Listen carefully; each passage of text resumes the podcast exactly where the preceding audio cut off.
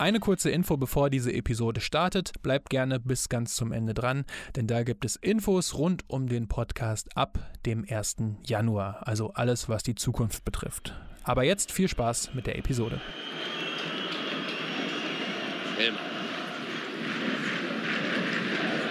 Das Mittelfeld wird ignoriert. Lange Bälle nach vorne. Klinsmann. Bierhoff. Ganz nah bei ihm Kadletz. Bierhoff kann sich durchsetzen. Kuba! Diese Szene hier kennt doch eigentlich äh, so gut wie jeder deutsche Fußballfan, oder? Oliver Bierhoff schießt bei der Europameisterschaft 1996 im Finale gegen Tschechien das 2 zu 1. Es war ein Golden Goal in der Verlängerung und direkt danach war das Spiel dann vorbei. Deutschland war Europameister. Oliver Bierhoff durch das erste Golden Goal in der Fußballgeschichte. Doch was ZDF-Kommentator Bela Reti hier gesagt hat, stimmte nicht. Zumindest nicht ganz. Es war nicht das erste Golden Goal der Fußballgeschichte, das fiel etwas früher. Heutzutage gibt es das Golden Goal aber nicht mehr. Es wurde wieder abgeschafft, doch es hat für viele besondere Momente gesorgt. Und das hier ist die Geschichte vom Aufstieg und dem Fall des Golden Goals. Yeah Fußball, der Podcast mit Daniel Kultau. Die 90er Jahre waren ein Jahrzehnt des Fußballs, in dem er sich stark weiterentwickelt und verändert hat. Seit 1990 ist gleiche Höhe zum Beispiel kein Abseits mehr.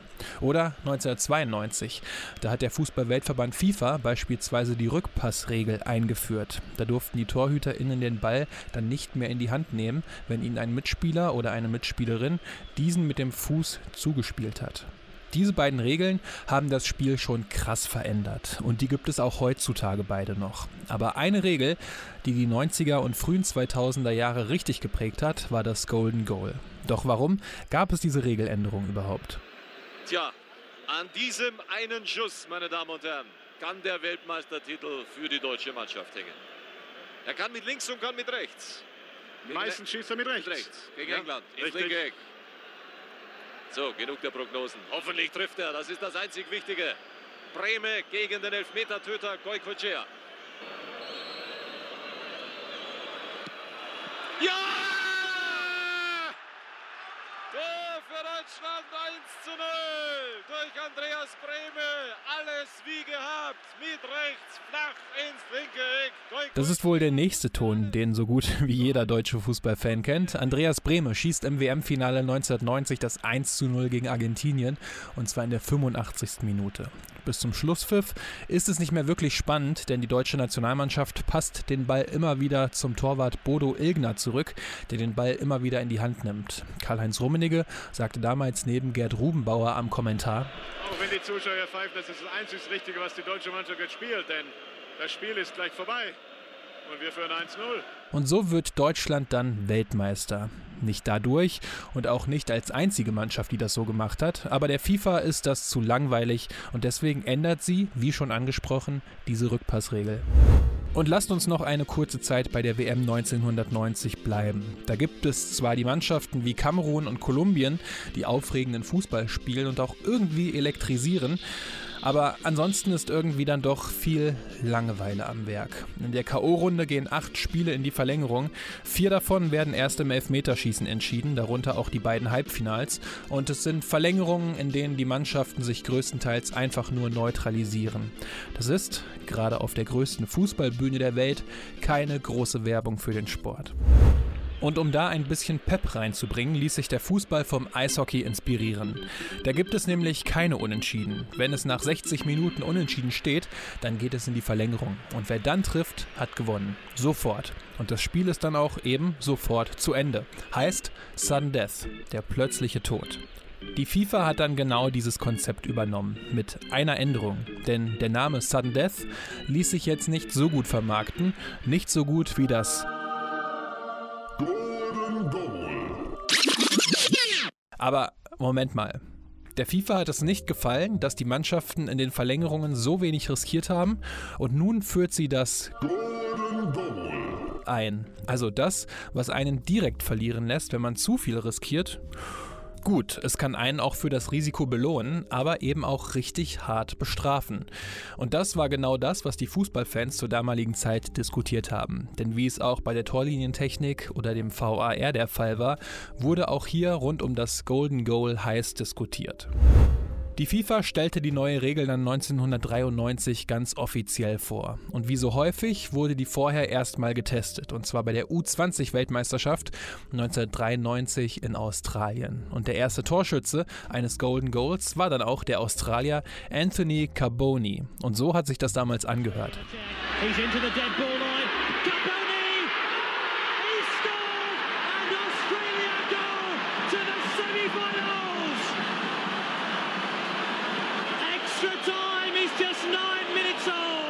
Australien hat damals im Viertelfinale Uruguay besiegt und ist dadurch dann in das Halbfinale eingezogen.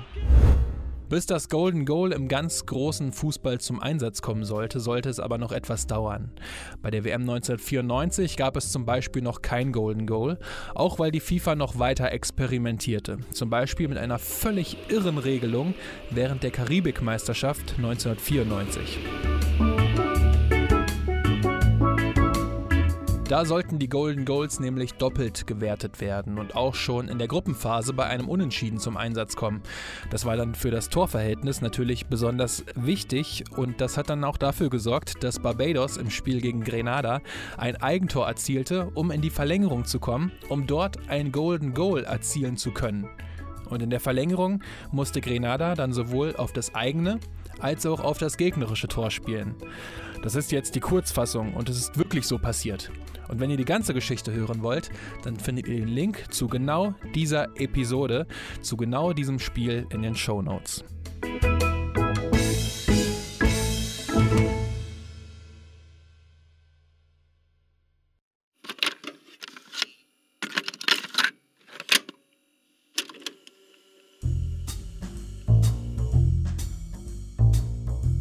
Das nächste Golden Goal ist dann 1995 gefallen und zwar im Wembley Stadion. Da gab es das Finale um die Football League Trophy, einem Pokalwettbewerb für Mannschaften aus der zweiten und dritten englischen Liga. Der goldene Torschütze war damals Paul Tate für Birmingham City. Otto drives it in.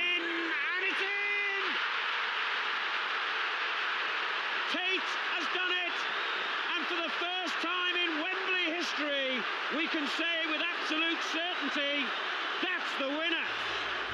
Mal von dem Desaster rund um den Karibik Cup abgesehen, hatte sich das Golden Goal erstmal bewährt. Zumindest in dem Sinne, dass es funktioniert. Also kam es dann 1996 zum ersten Mal auf die ganz große Bühne. Wieder in England und zwar bei der Europameisterschaft 1996. Und im Finale kommt es dann auch zum Einsatz, denn da geht Tschechien erst durch Patrick Berger in Führung die Entscheidung ist falsch. Und Köpke kann sie nicht korrigieren. Doch dann wechselt Trainer Berti Vogts. Mehmet Scholl muss hinaus, es kommt Oliver Bierhoff. Und Oliver Bierhoff, damals noch relativ unbekannt, betritt das Spielfeld und wird es eine knappe Dreiviertelstunde später als jemand verlassen, den das Golden Goal zum großen Helden gemacht hat. Denn erst trifft Oliver Bierhoff zum Ausgleich. Ziege. Und in der Verlängerung dann in der 95. Minute zum Golden Goal und damit zum Europameistertitel für Deutschland. Das Mittelfeld wird ignoriert, lange Bälle nach vorne, Klinsmann. Bierhoff ganz nah bei ihm Kadletz.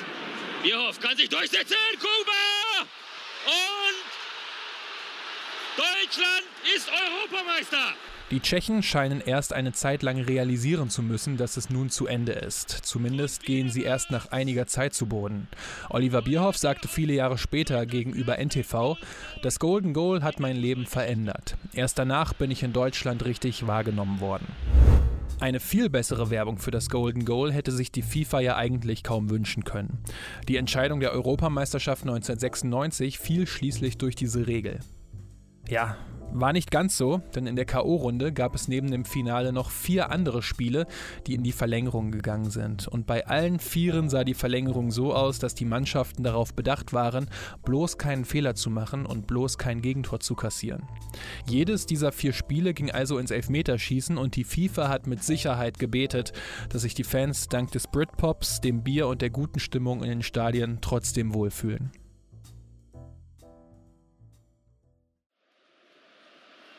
In den nächsten Jahren blieb die Regel trotzdem weiterhin bestehen und sorgte vor allem in Frankreich für großen Jubel, denn Frankreich erzielte bei der WM 1998 das erste Golden Goal bei einer Weltmeisterschaft. Avec une prise de risque peut-être de Pires. Il est dans la surface. Le centre oui, oui, oui. C'est fini. Laurent Blanc trifft zum 1 zu 0 gegen Paraguay, wodurch Frankreich in das Viertelfinale einzieht und zwei Jahre später profitieren wieder die Franzosen vom Golden Goal. Und zwar im EM-Halbfinale gegen Portugal, erst durch Zinedine Zidane. It's Zidane. France are in the final.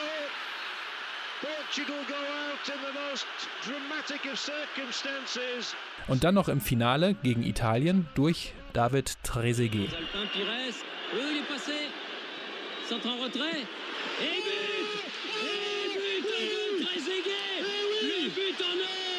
Die Franzosen waren also ein großer Profiteur dieser Regel, genauso wie Deutschland, denn neben Oliver Bierhoff sorgten auch zwei andere Golden Goals für Titel. Zwar ohne Kommentar, aber hier schießt Claudia Müller, die deutschen Fußballfrauen, gegen Schweden zum EM-Titel 2001.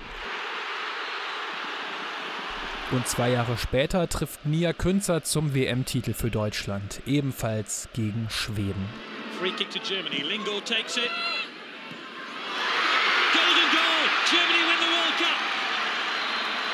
Das Tor von Nia Künzer hat für den ersten WM-Titel der deutschen Frauen gesorgt und gleichzeitig war es das letzte Golden Goal auf der ganz großen Bühne. Denn auch wenn das Golden Goal vor allem bei den internationalen Turnieren für große Momente sorgte, sorgte es nicht für mehr Drama, das sich die FIFA ja erhofft hatte. Es sorgte eher für langweiligere Verlängerungen, die vor allem durch die Angst vor eigenen Fehlern geprägt waren. Die UEFA führte 2002 dann das Silver Goal ein, eine abgewandelte Form des Golden Goals.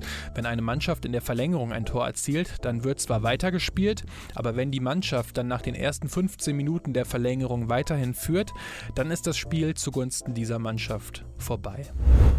Klingt irgendwie ein bisschen lahm, finde ich, sowohl der Name als auch das Konzept. Dementsprechend wurde das Silver Gold zum 1. Juli 2004 auch wieder abgeschafft und es ging 14 Jahre nach der WM 1990, wo die ganz normale Verlängerung in der Kritik stand, wieder genau zu dieser zurück.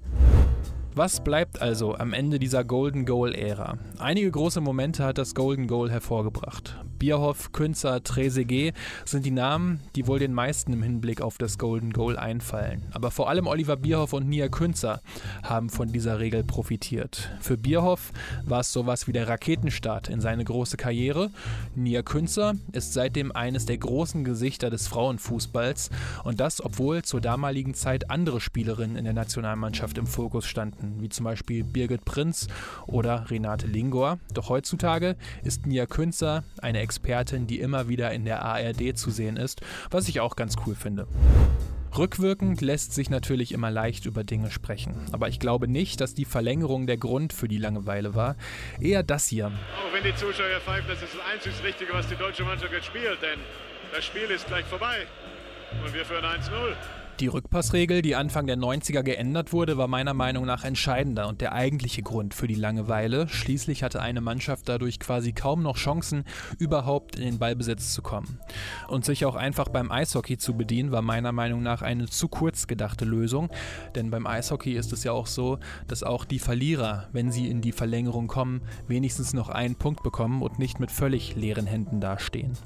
Es ist aber auf jeden Fall interessant, dass diese Regel in dieser Konsequenz für einige einige Entscheidungen im Weltfußball gesorgt hat, die ohne das Golden Goal vielleicht hätte wieder komplett umgeschrieben werden müssen.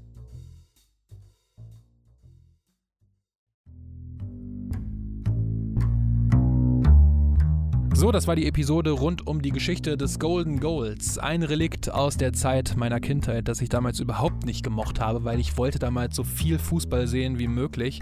Und wenn dann halt das Tor gefallen ist, dann ja, war Ende, ne? sofort. Von daher bin ich auch froh, dass diese Regel dann wieder abgeschafft wurde. Denn so eine Verlängerung hat halt schon irgendwas, finde ich. Selbst als neutraler Zuschauer kann ich da ganz gut mitfiebern und finde das deutlich besser als ähm, das goldene oder das silberne Tor. Seht ihr das genauso oder wünscht ihr euch das Golden Goal vielleicht sogar zurück? Schreibt es doch gerne einfach mal in die Kommentare. So, und jetzt wie angekündigt gibt es noch einige erste Infos für die Zukunft, aber nur kurz und knapp, denn ich werde versuchen, ähm, am 1. Januar 2022 völlig verkatert wahrscheinlich zwischen Aufstehen und dem ersten Springer in Garmisch-Partenkirchen die Infofolge mit allen Einzelheiten hochzuladen.